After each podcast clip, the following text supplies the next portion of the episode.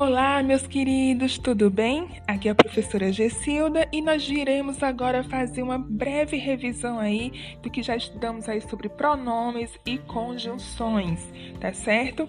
E vamos conversar, vamos começar, aliás, sobre conjunção. Vamos começar então falando sobre as conjunções coordenadas, né? Já sabemos que elas se classificam em cinco, são elas aditivas, né, que expressam uma ideia de soma e adição. Quem são elas? E, nem, não só, mas também, não, é, como também, bem como, mais ainda, mais, tá certo? Essas é, conjunções aditivas, elas vão estar tá adicionando o pensamento ao outro.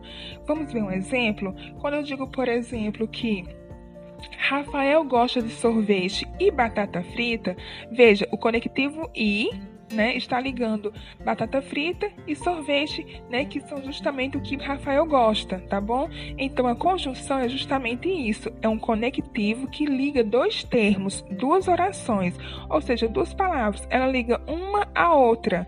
Essa é a função da, da conjunção, né? O conect, é como conectivo que liga uma palavra à outra, tá certo? E nesse caso, o i faz essa ligação de sorvete ao é, a batata frita, ou seja, Rafael gosta de sorvete e batata frita. Então veja, o i está conectando, tá certo? Ah, e faz uma soma também, né? Já na adversativa, ele se opõe, né? Uma ideia que se opõe ao que foi falado antes. Então nós temos aí, por exemplo, é o contraste, né? Contudo, entretanto, é, todavia, porém, no entanto, não obstante, mas essas são as conjunções que vão dar uma ideia de oposição que foi dito hoje. Vamos a uma, uma, um exemplo? Quando eu digo que Ana estudou para a prova, mas não passou.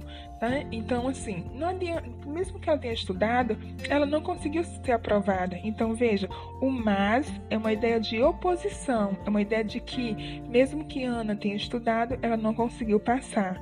Né? Então, aí nós temos aí uma conjunção aí adversativa, tá certo? Vamos agora também às conjunções alternativas, que expressam exclusão, alternativa, né? uma, é, uma escolha do pensamento. Já, já, ora, ora, ou, ou, quer, quer, seja, seja, talvez, talvez. Ou seja, dá uma ideia de que eu tenho que escolher uma coisa. Ou eu estudo, ou eu assisto televisão, tá certo? Veja que eu estou fazendo aí uma escolha. Ou eu vou assistir televisão, ou eu vou estudar né? É a mesma coisa de ser, ora assiste TV, ora é, estuda. Então veja, eu repito duas vezes, ora, ora ou ou. É como se eu estivesse dando o direito de escolher, de excluir alguma coisa. Eu tenho que excluir algo. Ou eu vou só estudar, ou eu vou só assistir televisão. Ou eu, é, ou eu é, faço uma coisa ou eu faço outra, né? Então é uma ideia de exclusão, de escolha do pensamento. A conclusiva dá a ideia de concluir o pensamento, né? De terminar aquilo que já foi feito. Joaquim gosta de macarronada, por isso pediu para a mãe fazer macarrão todos os dias. Veja, por isso, né? Então, eu concluí o pensamento. Eu não estou explicando, eu estou concluindo o pensamento. É uma ideia de conclusão, tá? Explicativa, ela explica o pensamento. Ela diz a razão, o motivo pelo qual você falou o pensamento anterior. Ela exprime a ideia de concluir. Ou seja, nós temos aí, ó, que, por quanto, por que, pois, tá certo? Ele está explicando. Ou seja, se eu disser, por exemplo, que não gosto de Coca-Cola, pois faz mal à saúde. Então, veja, eu estou explicando. Esse pois é um conectivo de explicação. Né? Então, estou explicando por que, que eu não gosto de Coca-Cola. Já na conclusiva, nós temos também um pois. Né? Só que esse pois ele não está explicando, ele, é, ele está concluindo.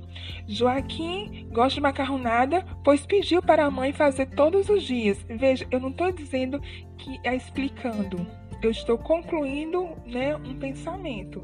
É diferente. Veja, o pois de conclusiva e o pois de explicativa. São duas formas diferentes. Uma eu explico, a outra eu concluo. Lembrando que as conclusivas são assim, é, logo, por conseguinte, por isso, portanto, pois. E as explicativas, conjunções são que, por quanto, por, é, pois e por quê. Tá certo?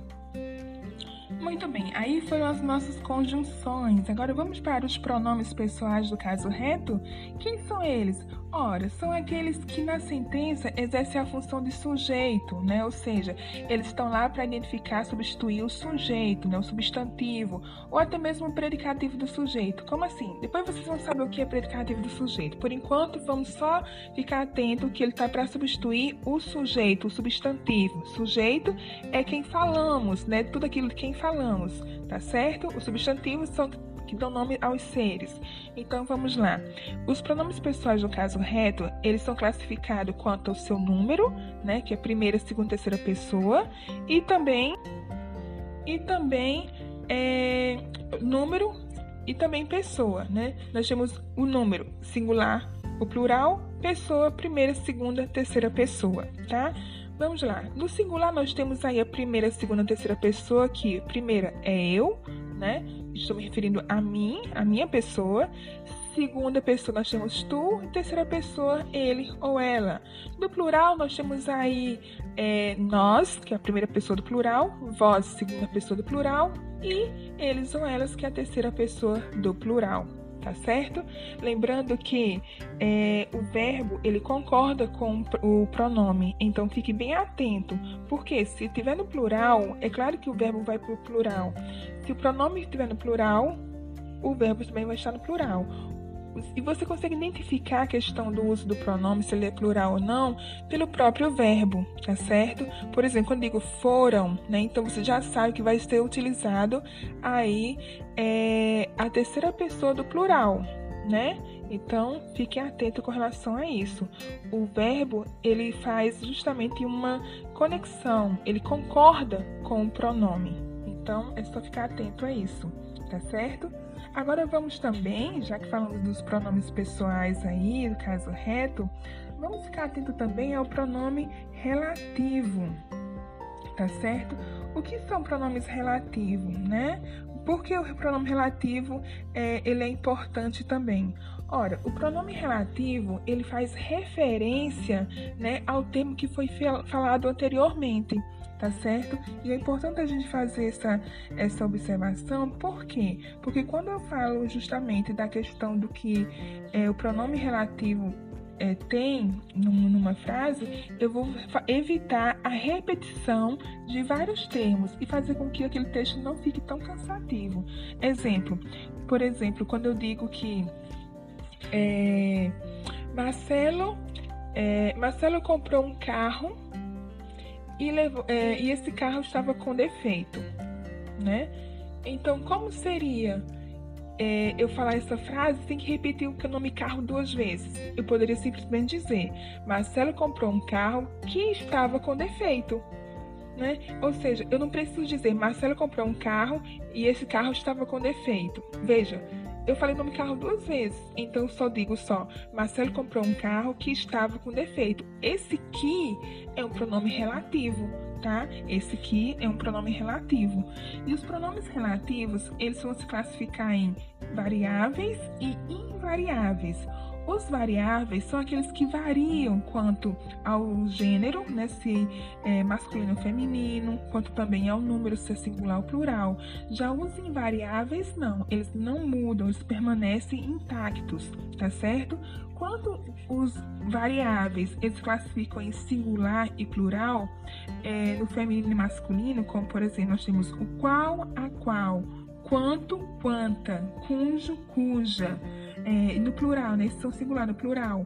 Os quais, as quais, quantos, quantas, cujos, cujas. Veja, eles se modificam de acordo com o gênero, né? Feminino, masculino ou singular plural, o número. Já o invariável ele não muda, ele simplesmente permanece o mesmo. Que, quem, onde. Veja, eu não posso dizer quem, quis, onde, eu não digo. Ele simplesmente permanece intacto. Que, quem, onde, tá? Então, os pronomes, é, os pronomes relativos, eles fazem referência ao termo. Quando eu digo que Marcelo comprou um carro e esse carro estava com defeito, quando eu digo Marcelo comprou o um carro que estava com defeito, esse que faz referência ao carro que Marcelo comprou. Que carro que Marcelo comprou. Marcelo comprou um carro que estava com defeito. Quem estava com defeito? O carro que Marcelo comprou. Então, que é um pronome que faz referência ao termo que não precisa ser repetido, porque o que já faz essa função de repetição, tá certo? De ocupar é, e fazer referência né, ao que já foi falado e evita a repetição tá certo?